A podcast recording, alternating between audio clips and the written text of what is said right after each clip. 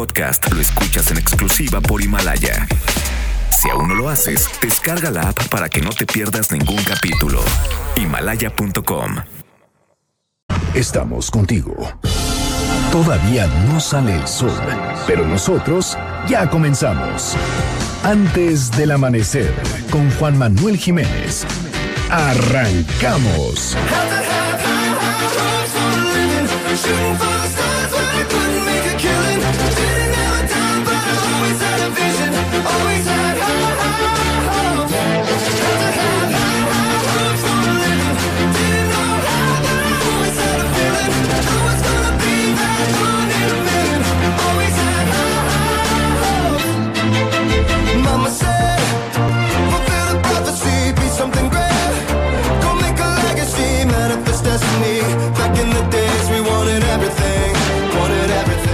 Días, me da muchísimo gusto darles la bienvenida a este espacio madrugador de MBS Noticias 102.5. Gracias por acompañarnos antes del amanecer. Mi nombre es Juan Manuel Jiménez y como todos los días, como todas las mañanas, lo invito a que nos acompañe, que nos sintonice hasta las 6 en punto para que desde muy temprano se informe de las noticias más relevantes de nuestro país. En este espacio, en este programa que hacemos absolutamente todos, por lo cual lo invito a formar parte de la expresión en línea y que nos deje saber lo que opina de lo que le presentamos a lo largo de esta hora de información. En Twitter e Instagram me encuentra como arroba Juanma Pregunta, Facebook Juan Manuel Jiménez y nuestro WhatsApp 55 16 34 5395. El día de hoy transmitiendo desde el estado de Nueva York, en los Estados Unidos, desde la Gran Manzana. Gracias por solicitarnos a los grupos, los artistas, las canciones que ponemos para musicalizar antes del amanecer. El próximo lunes, ¿a quién le gustaría escuchar? Márquenos. Escríbanos en redes sociales. El 10 viernes, la fecha 3 de enero de 2020, la hora 5 de la mañana con 3 minutos. Por fin es viernes. Estamos en MBS Noticias. Antes del amanecer.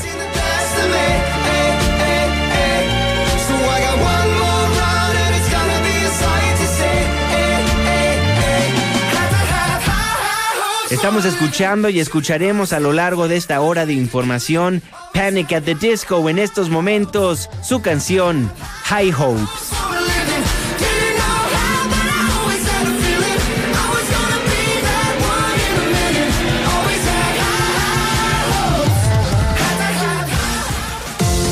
¿De quién es el santo? Hoy 3 de enero del 2020 felicitamos a Antero, Florencio, Salvador, Daniel. Muchas felicidades. Clima. Marlene Sánchez, ¿cómo estás? Muy buenos días. Hola Juanma, muy buen día. Les informo que el Frente Frío número 28 provocará lluvias muy fuertes en Oaxaca, Chiapas, Puebla y Veracruz. Habrá temperaturas bajo cero en Sonora, Chihuahua y Durango. También continuarán los fuertes vientos en Coahuila, Nuevo León y Tamaulipas. Para la Ciudad de México se prevén condiciones de cielo nublado la mayor parte del día. Tendremos una temperatura máxima de 23 grados Celsius y una mínima de 9. Este fue el reporte del clima antes del amanecer. Muchísimas gracias Marlene y gracias a usted también por sintonizarnos antes del amanecer a través de la señal que sale de MBS Noticias 102.5. Saludo con gusto a todas las personas que nos ven y nos escuchan a través de nuestra página de internet mbsnoticias.com y por supuesto que le mandamos un caluroso abrazo a las personas que nos honran con su presencia a través de las distintas aplicaciones que hay en los teléfonos inteligentes. El reloj está marcando las 5 de la mañana con 5 minutos. Le voy a informar.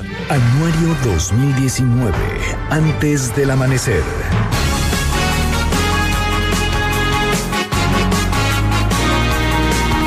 Pues como sabe, a lo largo de los últimos días hemos estado haciendo un recuento de lo que fue noticia en el 2019. El día de ayer concluimos con el mes de septiembre. Hoy arrancamos con lo que fue noticia en el mes de octubre del año que acaba de concluir.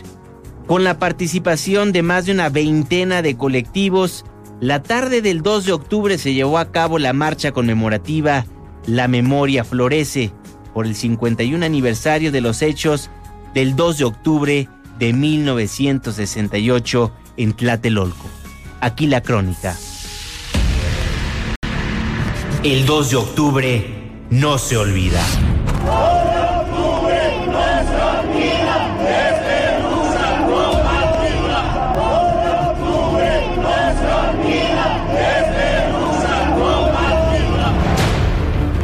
Miles partieron de la Plaza de las Tres Culturas en Tlatelolco rumbo a la colonia centro. De acuerdo con el gobierno de la Ciudad de México, fueron 10.000 personas las que conmemoraron esta fecha.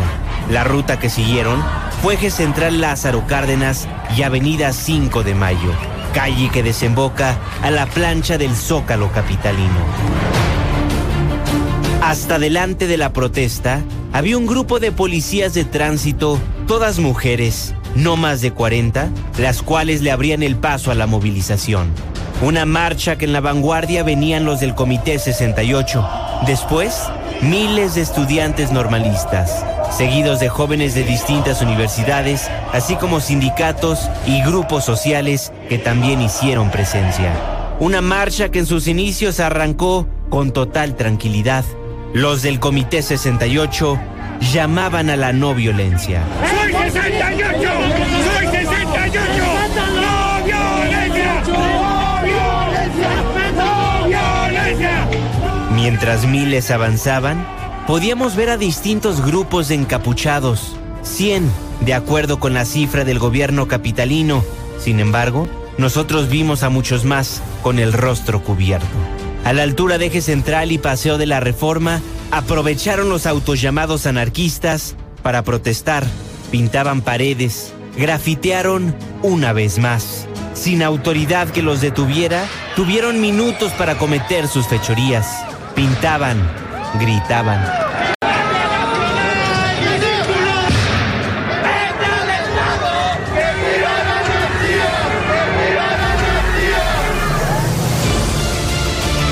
Los mismos jóvenes estudiantes se desentendían de los encapuchados.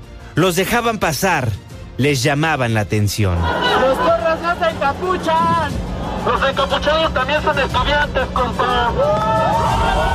¡Fuera porros de la UNAM! ¡Fuera porros de la UNAM! Fueron más los buenos. Los gritos no cesaban. Los manifestantes gritaban distintas consignas. Desde el 68 no se olvida, pasando por gritos de ni una más, la exigencia de la aparición con vida de los estudiantes de Ayotzinapa hasta las exclamaciones de justicia. Mientras avanzaban los manifestantes, quienes portaban una camisa blanca con la leyenda Cinturón de Paz se hicieron visibles hasta la Plaza Garibaldi, un cinturón de seguridad que se rompió en la avenida 5 de Mayo cuando los petardos explotaron, cuando la violencia provocada por los encapuchados empezó. Les gritaron a los servidores públicos que fueron convocados por la jefa de gobierno, asustados por los gritos, los petardos y la violencia que iniciaba, se retiraron. ¡Métanse aquí a la izquierda! ¡Métanse a la izquierda, chavos! ¡Métanse a la izquierda! Los destrozos empezaron.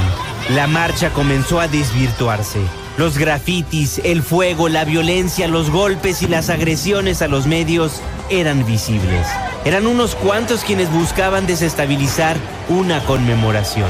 Pintaron las vallas puestas por el gobierno, rayaron distintos inmuebles, comercios, inclusive personas. El grupo antimotín de la Secretaría de Seguridad Ciudadana intervino. Hubo jaloneos. El saldo, 14 personas lesionadas, 9 policías y 5 civiles. La Secretaría de Seguridad de la Ciudad de México informó que detuvo momentáneamente a tres personas que habían tirado petardos a la policía. Sin embargo, minutos después, fueron liberados ante la mediación de diversas organizaciones de la sociedad civil.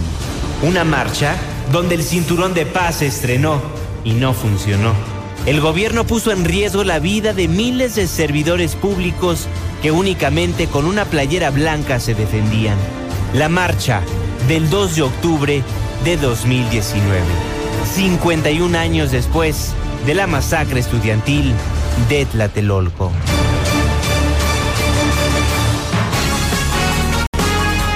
Lo que ocurría en las calles de la Ciudad de México a 51 años de los hechos lamentables del 2 de octubre del 68 en Tlatelolco. Ahora nos vamos al 7 de octubre de 2019, donde taxistas por más de nueve horas paralizaron a la Ciudad de México.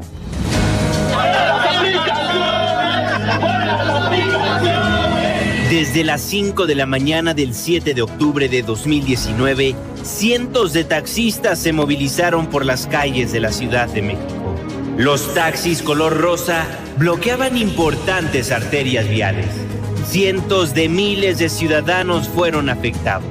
El vocero del Movimiento Nacional Taxista, desde la madrugada de ayer, nos daba a conocer el motivo de su bloqueo. Después de cuatro reuniones con la Secretaría de Gobernación, lo que vimos es que no hay ninguna consecuencia de estas reuniones. Nosotros estamos exigiendo que se cumpla la ley de movilidad para la Ciudad de México las leyes de movilidad y transporte en el resto de las entidades del país. El no aplicar la ley significa tolerar que miles y miles de autos particulares estén dando el servicio sin estar debidamente concesionados. Esta competencia desleal está arruinando al sector. Cumplieron la amenaza que lanzaron desde hace varios días. Unos cuantos carros estrangularon a la ciudad. Ciudadanos no pudieron llegar a trabajar. Doctores no llegaron a la mesa de operación. Niñas, niños y jóvenes no pudieron llegar a sus clases. Muchas personas tenemos que ir a trabajar, tenemos que ir a estudiar. No puedo llegar a mi clase nada más por este tipo de situación. No está mal que se manifiesten, pero esta no es la manera. Y su pasaje me imagino muy molesto. Molesto y además este, tuvieron que bajarse y caminar un tramo bastante largo y peligroso porque bueno, pues si te das cuenta, en esta parte de la supervía no está habilitado para caminar. Ya lleva muchas horas en el tráfico. 10, 15 de la mañana. Desesperado. Ya no llegué a donde tenía que ir. ¿Qué le dijeron sus patrones o a donde quiera que vaya usted? No me dijeron, me regañaron porque no llegué a una cita. Yo soy prostático y ve todo lo que he tenido que hacer. ¿Qué ha tenido que hacer? Cuéntenos. Pues aquí afortunadamente traía una pijama de cirujano y aquí pude hacer pipí en la pijama. Pero imagínate la gente viejita como yo que tiene que sufrir esas consecuencias. Las horas pasaban y los taxistas no liberaban las vialidades. Gritaban consignas contra las aplicaciones electrónicas. Usuarios en redes sociales comenzaron a enfadarse. Mientras unos comprendían su derecho a la manifestación, muchos más exigían el suyo al libre tránsito.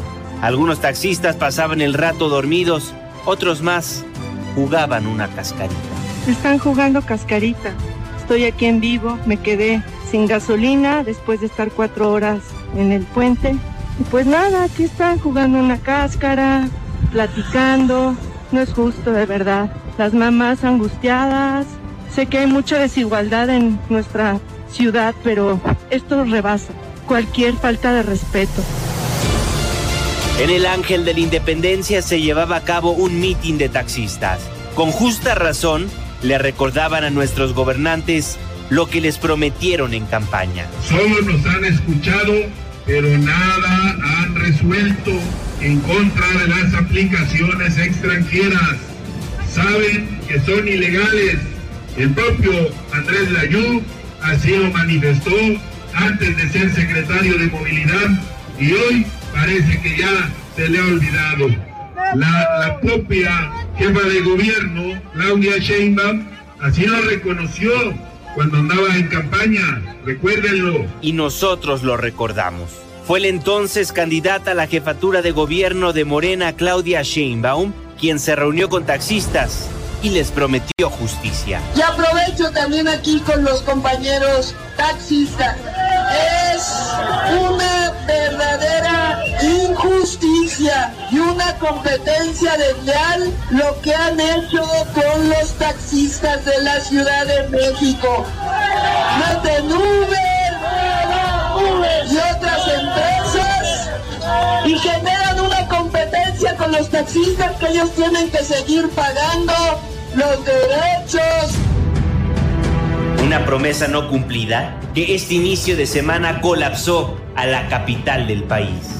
Mientras 28 representantes taxistas del Estado de México, Sonora, Chiapas, Tabasco, Ciudad de México, Aguascalientes, Quintana Roo, Zacatecas, Guanajuato, entre otras entidades, se reunían con el subsecretario de Gobernación, Ricardo Peralta, los taxistas bailaban y unos cuantos se enfrentaban con automovilistas.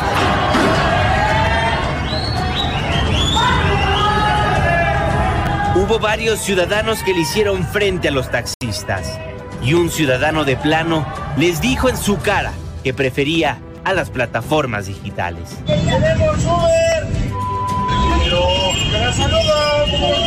Fue hasta las 9 de la noche con un minuto cuando la jefa de gobierno de la Ciudad de México ofreció un mensaje sobre las movilizaciones de lo que dijo fueron algunos taxistas. Estos bloqueos fueron hechos en realidad por el 0.4% del universo de los concesionarios de taxis de la ciudad. La razón fundamental por la cual algunos taxistas de la Ciudad de México hicieron estos bloqueos es porque están enojados, pues el gobierno de la ciudad ha realizado una serie de acciones para acabar con la corrupción y garantizar la seguridad y calidad del servicio. 1.500 taxistas paralizaron la ciudad. 12 horas de bloqueo, 720 minutos de caos en la capital del país.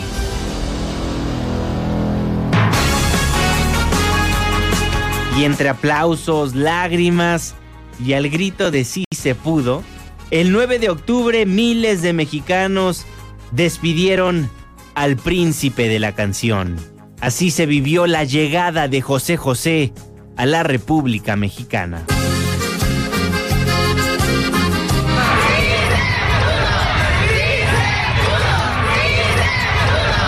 Sí se pudo. Parte de los restos de José José llegaron a México. Después de 11 días de incertidumbre, la mañana del 9 de octubre de 2019, el príncipe de la canción llegó a territorio azteca. A las 9 de la mañana con 30 minutos, los restos de José José llegaron a México a bordo de un avión de la Fuerza Aérea Mexicana, acompañado por sus hijos José Joel y Marisol. Los hijos del cantante mexicano, vestidos de negro con blanco, aseguraron que trajeron el corazón de su padre. Mi padre, nuestro príncipe don José José, ya está en México. Muchas gracias. Yo solo les puedo decir que hemos traído de regreso el corazón de nuestro adorado príncipe de la canción, de mi papá. Ahí está su patria. Muchísimas gracias a todos y celebremos un gran día para alguien que fue muy grande y que bien lo merece. Muchas gracias. Después de un primer emotivo mensaje, la carroza fúnebre se acercó al avión para llevarse el féretro dorado. Mientras las cenizas del príncipe de la canción se trasladaban al Palacio de Bellas Artes, cientos de personas con fotos del cantante veían pasar el cortejo fúnebre. Las calles de Alberto Santos Dumont, Fuerza Aérea Mexicana, Circuito Interior, Viaducto y Eje Central Lázaro Cárdenas estaban llenas de seguidores del cantante mexicano, quienes agradecieron que parte de José José ya estaba en su país. Me dio una gran alegría, una gran emoción. Nos repartieron como si fuera un pan, pero bueno, lo importante es que está aquí en México con los mexicanos donde debía estar. Sí, hasta corrí para verla. Gusto, tristeza, alegría, porque por fin ya llegó. Pues una emoción grande, ¿no? Cuando menos ver el regreso del, del príncipe a México.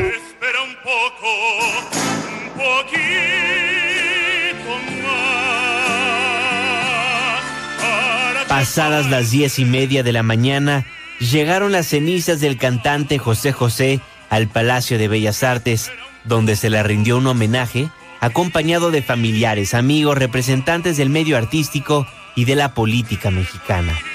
6.500 personas estaban en la alcaldía Cuauhtémoc. Miles cantaron, otros lloraron, pero todos recordaron al mexicano de Azcapotzalco. Se ve se siente.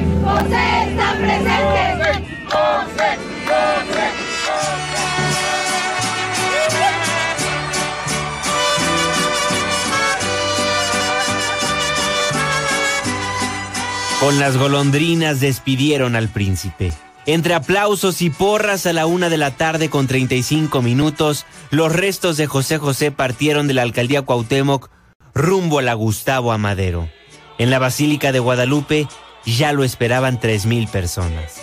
Los restos mortales del intérprete de la nave del olvido llegaron a la Basílica de Guadalupe, donde se realizó una misa. Con el tema La Guadalupana dio inicio la misa en honor al cantante. Los seguidores de José José narraban el amor que le tenían. De hueso colorado. ¿eh? ¿Tu canción favorita? Ay, almohada. Entró la tristeza al ver toda la problemática que se daba con sus hijos. Pero cuando ya supimos que ya venía para acá, pues ya el corazón ya se pone feliz. Me gustan sus canciones, me gusta todo. Lo empecé a conocer por mi papá que pone muchas canciones de él. El padre ofreció la misa y bendijo al príncipe de la canción. Dígnate bendecir este ataúd que contiene las cenizas de nuestro hermano José Rómulo Sosa Ortiz, que pueda aquí descansar de sus fatigas, durmiendo en la paz de donde va a ser sepultado. Mentiras son todas mentiras. Los cantos no cesaban. La gente estaba contenta. Se logró que parte de las cenizas de José José llegaran a México. El sí se pudo se volvió a escuchar. En eso, Marisol, la hija del príncipe, cantó una canción de su padre.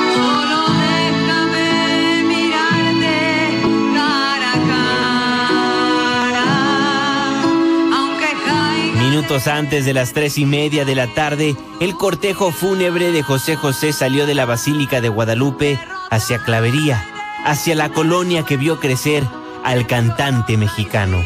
Miles ya lo esperaban. En la alcaldía Escapotzalco había un gran operativo de seguridad. Su llegada sacó lágrimas de muchos de los presentes. Los gritos no paraban. Y estos incrementaron cuando José Joel cantó Ya lo pasado, pasado.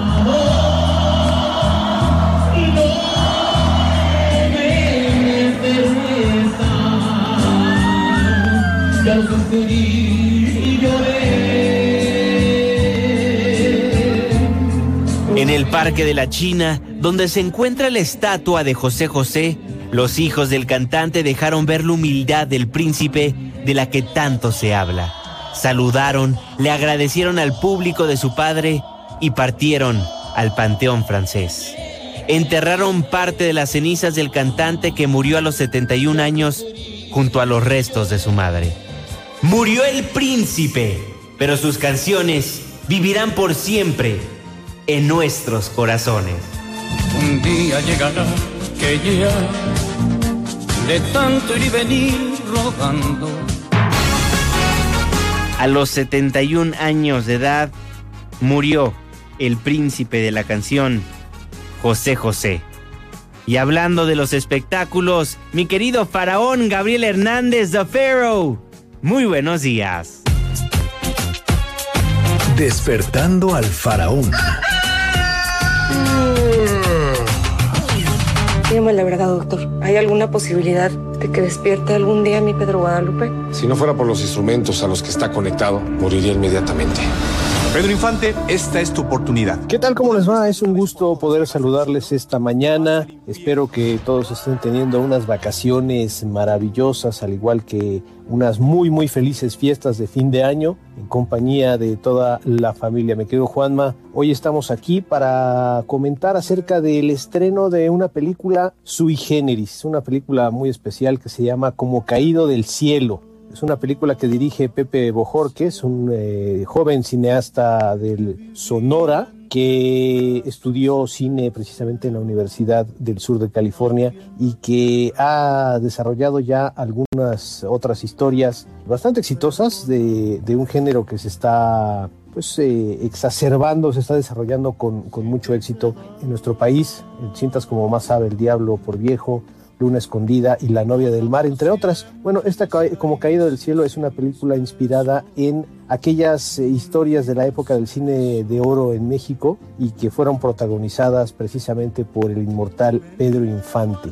Es una película que no es precisamente una biografía, pero sí eh, trata de ser un homenaje o un tributo a todas esas películas de Pedro Infante y también a sus canciones. Películas como Nosotros los pobres, Ustedes los ricos, Pepe el Toro, eh, todas aquellas eh, cintas que han tenido un éxito arrollador en la pantalla grande mexicana en aquella época del cine de oro que bueno fue la creación y el, el fundamento de muchísimos ídolos especialmente Pedro Infante, ¿no? que, que la verdad es una de las figuras más grandes, más emblemáticas del espectáculo en este país, cuya historia pues es muy delicada a tratar, ¿no? porque su figura es tan grande y tan importante, eh, inclusive como la de alguna deidad. ¿no? Entonces, bueno, pues eh, recordemos que esta película se acaba de estrenar hace unos días en la plataforma más importante de streaming en, nuestro país y en el mundo y la protagoniza Omar Chaparro con el papel de Pedro Infante o, la reencarnación de Pedro Infante que ahorita les vamos a platicar cómo funciona esta historia. También están ahí eh, Ana Claudia Talancón, Stephanie Cayo, Alan Gutiérrez, Elaine Aro, eh, Laura de Ita, Manuel Flaco Ibáñez, eh, está también Angélica María, Rocío Verdejo, entre muchos otros. Y en esta historia, Pedro Infante permanece en el limbo por 60 años, es decir, no puede entrar al paraíso eh, su alma porque, bueno, pues tiene algunos pendientes acá en la tierra. Por lo tanto, pues eh, allá arriba le dan la oportunidad de regresar reencarnando en el cuerpo de un imitador precisamente de Pedro Infante y recibe la oportunidad pues de portarse bien ¿no? Con, con, algunas mujeres con las que aparentemente en su vida no fue pues quizá muy, muy cordial. Y bueno, pues eh, recordemos que Lupita Infante, que es la albacea, la que cuida todos los deberes y todos los asuntos de Pedro Infante, y que es su hija, en algún momento la escuché yo decir que pues no estaría muy de acuerdo que se ridiculizara la imagen de su padre, ¿no? Que, que esto fuera una comedia y que pues perdiera el rumbo o el tono de lo que pretenden o cómo pretenden recordar a, al, inmortal Pedro Infante. Bueno, pues eh, inclusive me dicen que hubo muchas pláticas previas a, la filmación, a la producción de esta película con Lupita Infante precisamente, quien autorizó, quien firmó el acuerdo e inclusive su nombre aparece en los créditos iniciales como productora eh, asociada de, de, la película. Entonces, pues tendrá que tomar muy en cuenta esta situación. Ella está comprometida con el proyecto, ella sabe que, de qué se trata, de qué va, cómo se filmó, de, de todo lo que eh, se refiere precisamente a esta producción. Así es que cualquier asunto hoy sea eh, en torno a no estar de acuerdo con lo que sucedió con esta película, pues evidentemente se trata de un asunto comercial, ¿no? En el que tal vez este, o estu estuviera buscando más dinero por el tema de la inclusión de la plataforma de streaming que en un momento dado no se encontraba en, la sociedad antes de que se firmara. Entonces, eh, aparentemente estamos viendo aquí una mina de oro de parte de la familia Infante, como, como ha sido a lo, a lo largo de la historia, ¿no? La gente eh, rodeada o de la familia de Pedro Infante ha buscado siempre pues eh, tener alguna ganancia importante a raíz y a partir del nombre del inmortal. Así es que vale la pena darle una oportunidad a esta película como Caído del Cielo, reiteramos, dirigida por Pepe Bojorques. Se encuentra en la, la plataforma de streaming más famosa del mundo, usted sabe cuál es, la de la N roja. Y bueno, pues eh, importante apoyar también al cine nacional. Y con esto me despido deseándoles que tengan muy muy felices fiestas, un abrazo muy grande para todos, que este año 2020 sea provechoso, aventuroso para todos y bueno, pues eh, nos volvemos a escuchar muy pronto. Un abrazo grande, hasta pronto. Muchísimas gracias mi querido Faraón, con eso nos vamos con nuestro viernes, viernes de protección civil. Protección civil antes del amanecer. ¿Y tú ya estás preparado? Coordinador, muy buenos días. Querido Juanma, muy buenos días a ti y a todos eh, los amigos de antes eh, del amanecer. Inauguramos este año 2020. Debemos de estar muy atentos a las bajas temperaturas que continuarán prevaleciendo en nuestro país, Juanma.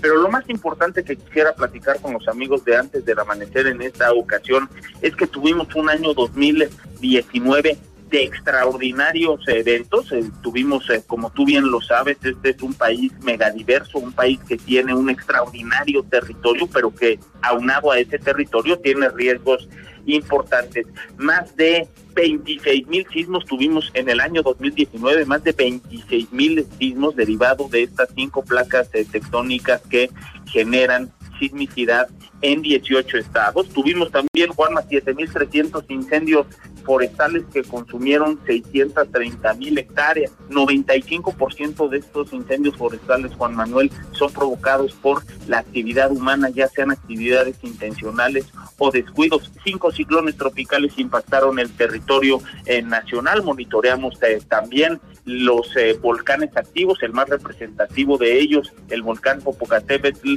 y en segundo lugar el volcán de Colima. Muchos de estos eventos, Juan Manuel, son pronosticables, muchos otros no lo son. Por lo tanto, la invitación que hago a todo tu auditorio es que en este año 2020 nos preparemos mejor, que logremos identificar el riesgo que tiene nuestro territorio independientemente del lugar en el que vivimos, ya sea en la costa, en la montaña, en el centro del país, y con ese, identificando ese riesgo, podamos generar un plan, un plan familiar de protección civil y una mochila de emergencia. Con estos dos elementos, con mi plan familiar y con mi mochila de emergencia, debo hacer periódicamente simulacros, poner en práctica esos planes para juntos estar mejor preparados. Estoy seguro que este año 2020 será extraordinario para todos nosotros e invito a todos a que estemos mejor preparados, Juanma. Gracias, coordinador. El coordinador nacional de protección civil, David León, antes del amanecer. Con eso nos vamos a un breve corte comercial, nos vamos a la pausa. Al regresar, terminamos el anuario 2019 antes del amanecer y un recorrido por lo que ha sido noticia y será noticia en nuestro país. Twitter e Instagram, arroba Juanma Pregunta, Facebook, Juan Manuel Jiménez, nuestro WhatsApp 55 16 34 5395. Gracias por formar parte de la expresión en línea. La pausa. Ya volvemos.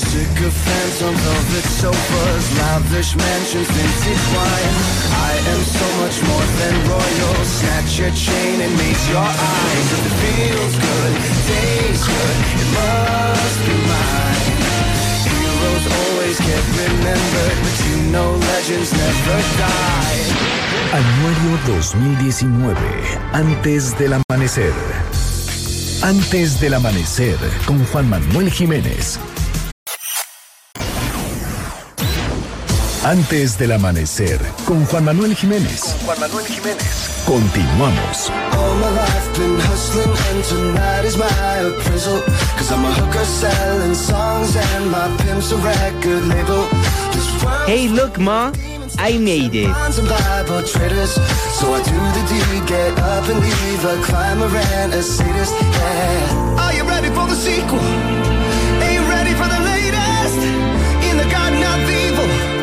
Gran canción de Panic at the Disco. Estamos de vuelta en MBS Noticias. Gracias por madrugar con nosotros.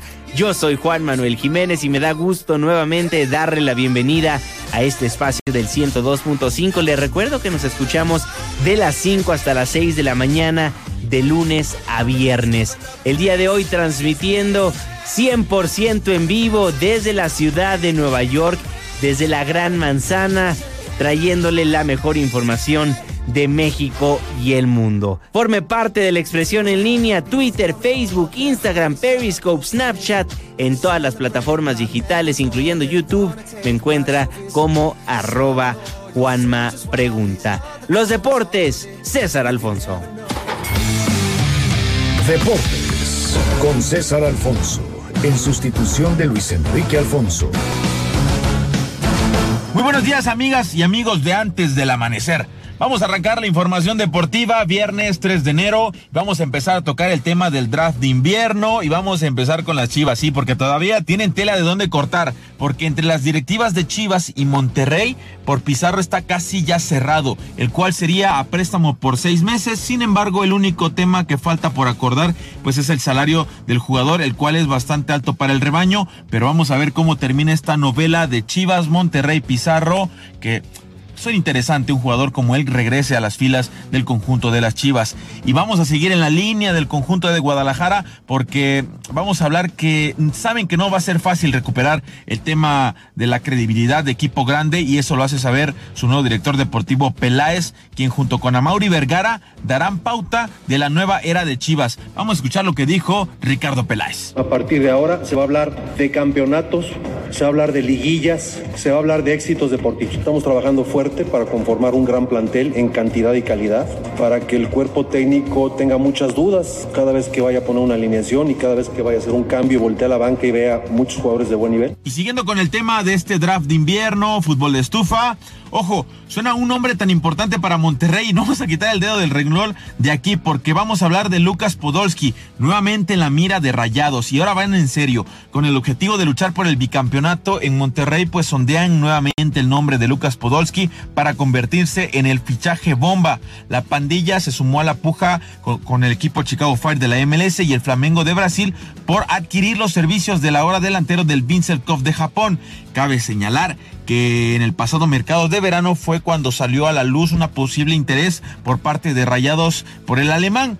Actualmente en su etapa en el Vincent Koff, Lucas Podolski ha disputado 60 partidos, ha anotado 17 veces y ha realizado 12 asistencias. Nada mal para Lucas Podolski que vendría muy bien a la Liga MX, un hombre como el alemán. Y siguiendo con el tema de los equipos del norte, ahora vamos a tocar a Tigres porque Nahuel Guzmán, sí, el argentino eh, portero de Tigres, declaró que hace tiempo se descentralizó el fútbol mexicano y comienza a hablarse de otros equipos que han crecido en popularidad. El portero de Tigres afirma que cada vez son más los equipos que ganan popularidad y quitan reflectores a los denominados grandes. Vamos a escuchar las palabras de Nahuel Guzmán. Ya hace rato que se descentralizó el fútbol en México. Así que, la repercusión que tenga es otra cosa porque la dan los medios, eh, lamentablemente. Si hay algunos números, para los que les gustan los números, que marcan que en 10 años eh, hemos sido el equipo que más puntos juntó eh, en torneos regulares y durante 10 años no cambió la tendencia de que dejaran de hablar de los equipos que por ahí no tuvieron logros importantes para venir y mirar acá.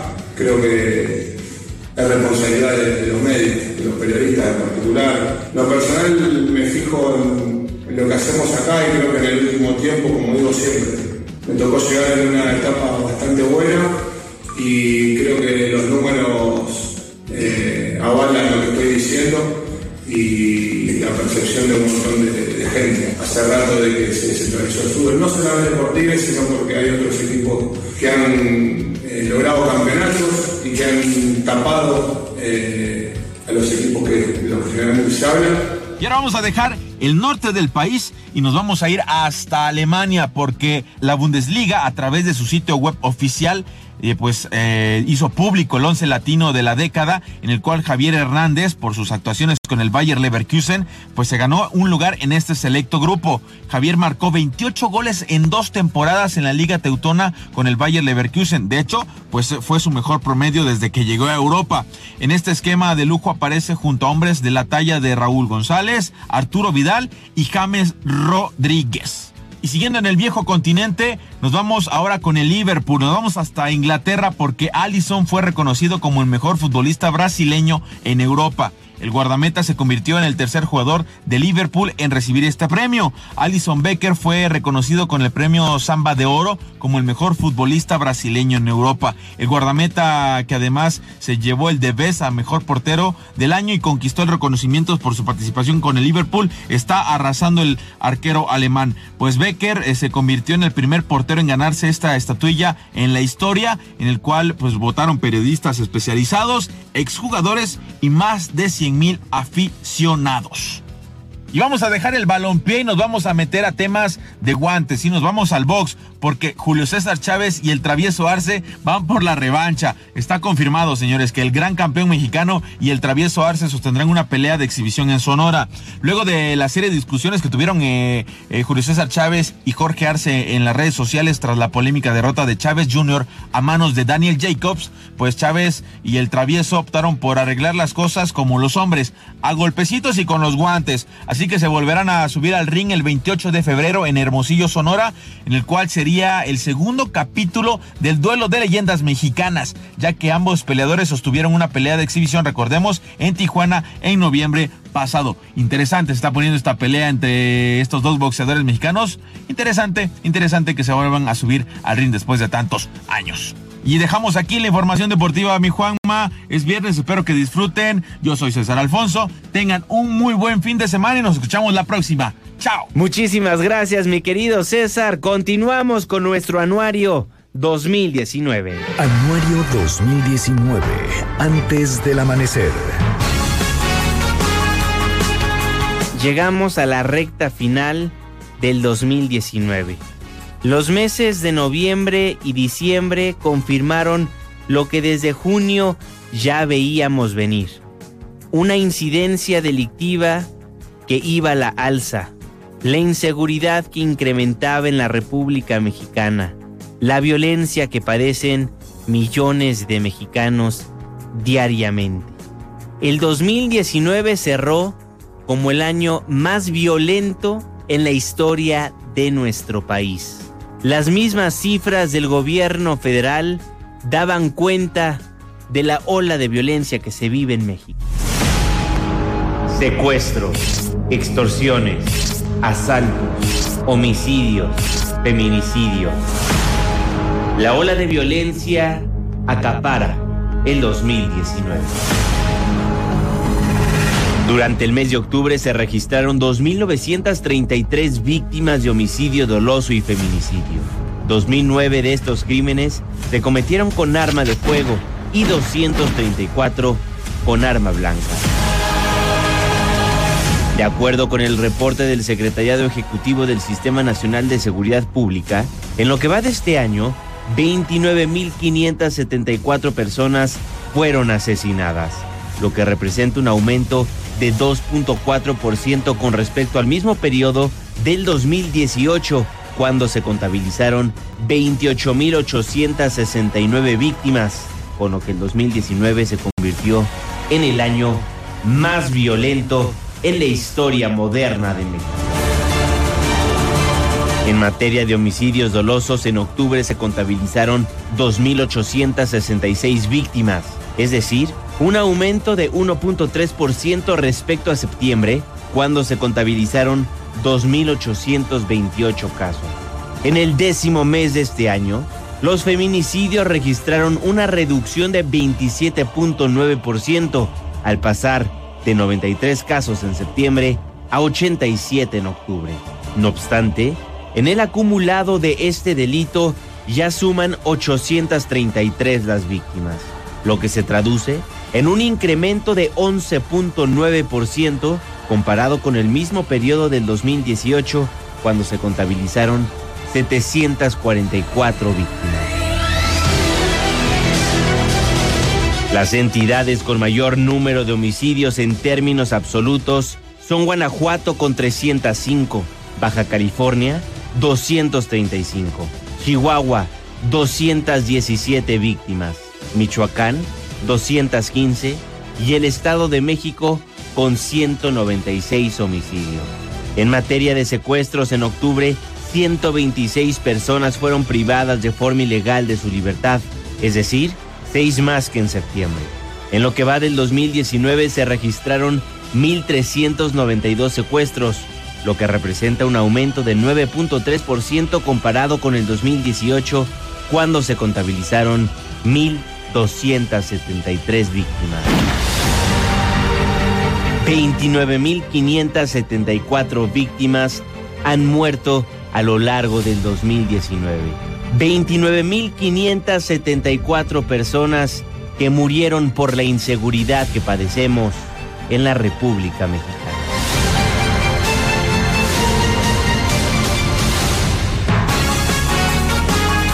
El 2019 se convirtió en el año más violento en la historia moderna de México.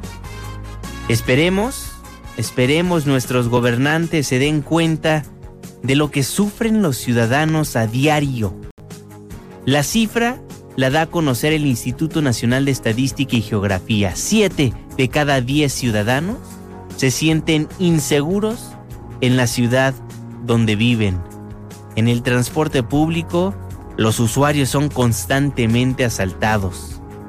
En el cajero del banco, ya uno no sabe si la persona que le atiende está coludida con alguna banda delictiva.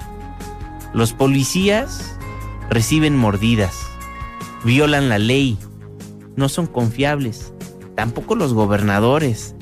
Los políticos en general no tienen credibilidad alguna. Ya matan en la calle por un celular, por 20 pesos.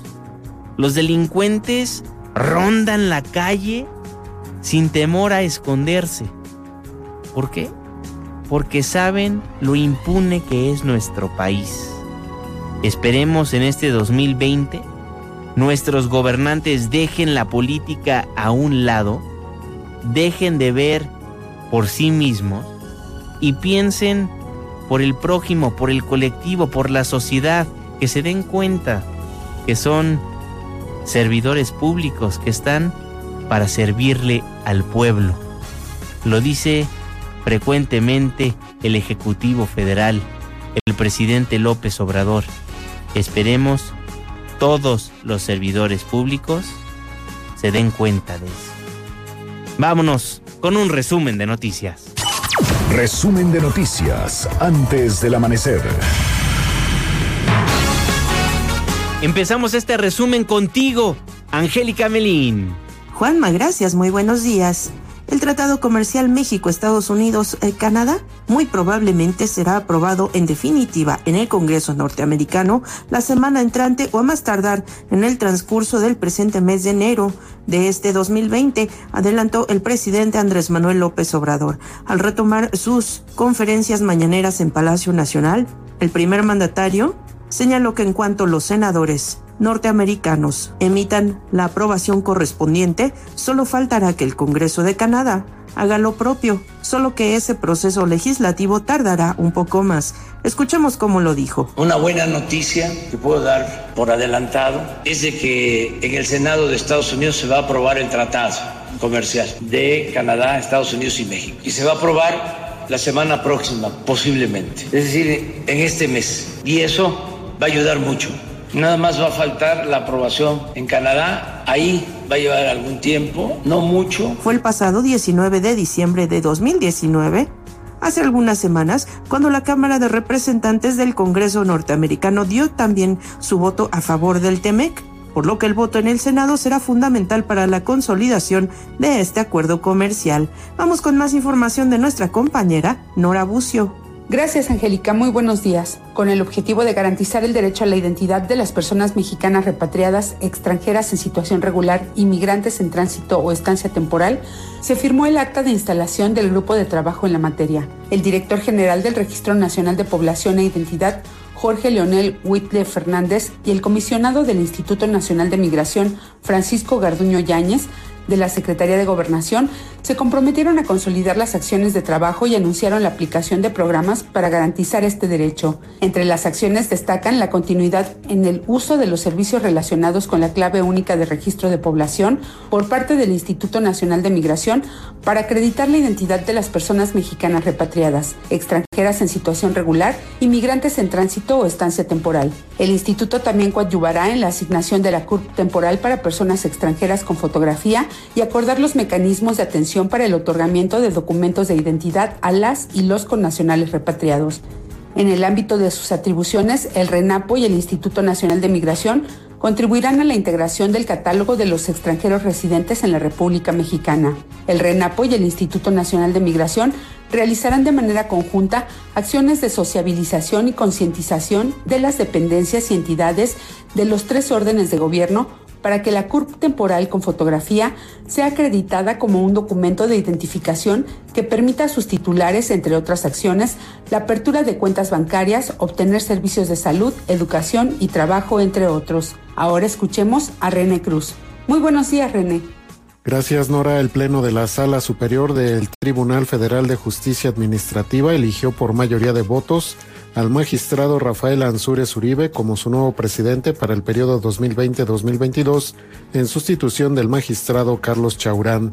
Ansúrez Uribe manifestó que durante su administración se pondrá en marcha una nueva estrategia y plan de trabajo para el periodo 2020-2030 y destacó que se dará un renovado impulso al sistema de justicia en línea a fin de fortalecer el desarrollo de este órgano jurisdiccional que continuará la tarea de modernización de las salas regionales. Asimismo, enfatizó que como ha sido en los 83 años de vida que tiene la institución, no habrá sitio alguno para las actividades de corrupción. Por su parte, el magistrado Víctor Orduña Muñoz hizo un llamado a la unidad a los integrantes del Tribunal Federal de Justicia Administrativa y celebró que esta fuera la primera vez que se realizaba una votación abierta. El magistrado Rafael Ansúrez es abogado por la Escuela Libre de Derecho y en 2012 fue adscrito a la primera sección de la Sala Superior, además de haber sido integrante de la Junta de Gobierno y Administración en el 2011. Tenemos más información con mi compañero Oscar Palacios. Gracias, René. Buenos días. El senador por Morena, Primo Doté Mata, presentó una iniciativa para incluir la extorsión dentro del catálogo de delitos que ameritan prisión preventiva oficiosa. En su propuesta, el senador por Morena destacó que el fenómeno de la extorsión se ha clasificado como un delito que afecta la tranquilidad, la seguridad y la economía de la sociedad, principalmente a los sectores de bajos recursos. Señaló que de acuerdo con datos del Observatorio Nacional Ciudadano, en los primeros cinco meses de 2019 se registraron 3.526 casos de extorsión, mientras que las entidades con mayor número de víctimas fueron el Estado de México, Jalisco y la Ciudad de México. Ante esta situación, Primo Doté resaltó la necesidad de que se implemente la prisión preventiva como una medida para garantizar la seguridad de la ciudadanía. La extorsión se encuentra tipificada en el Código Penal Federal, pero es necesario que se implemente la prisión preventiva como medida de seguridad que garantice la protección de las víctimas y el aseguramiento de la persona imputada durante el juicio. Entre enero y septiembre tenemos 6.000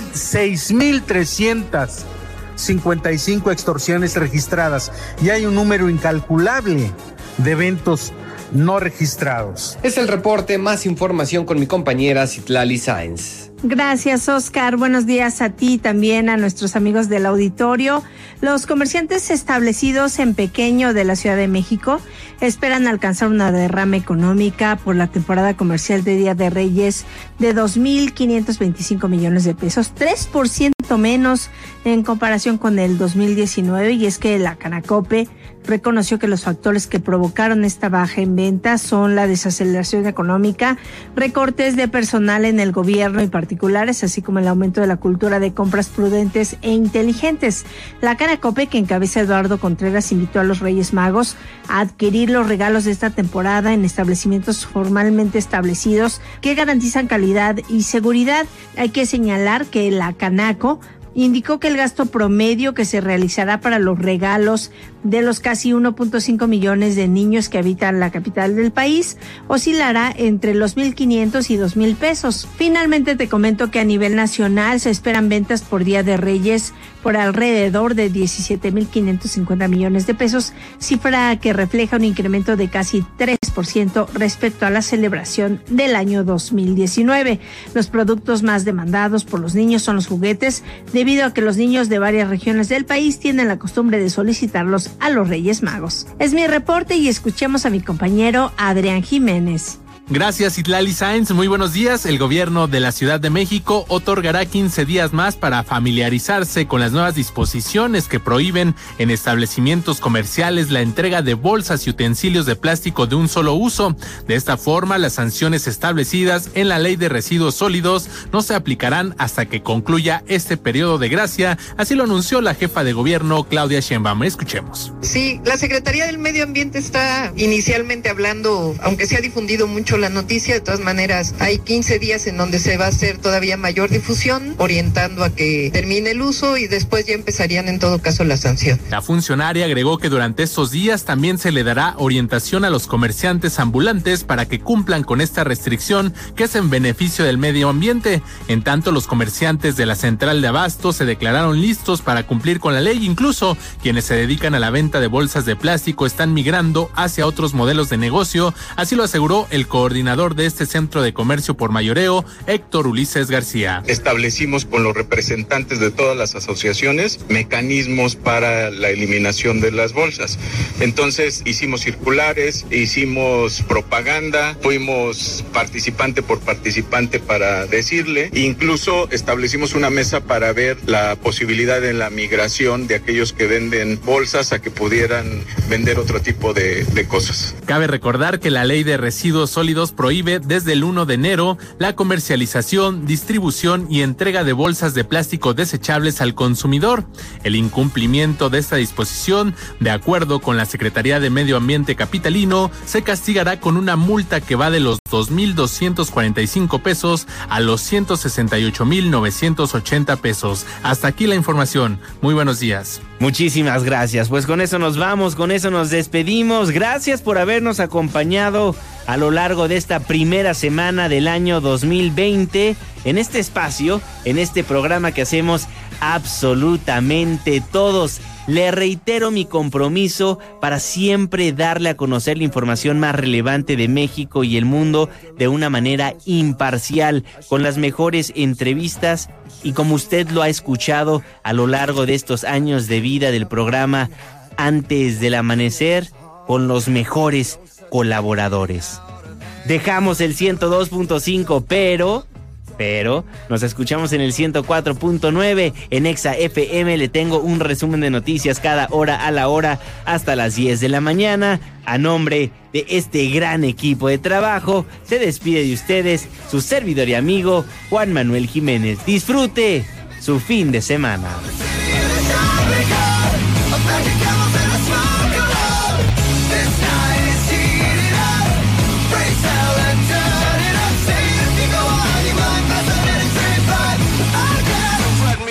Time.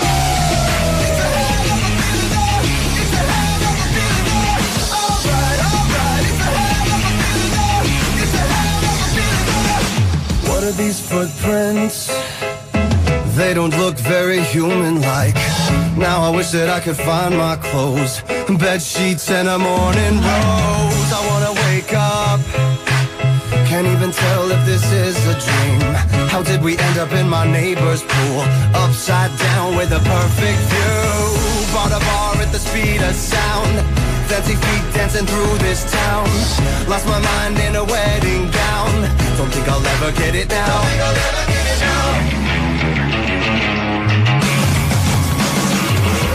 Champagne, cocaine, gasoline, and most things in between. Around the city in a shopping cart, a bag of camels and a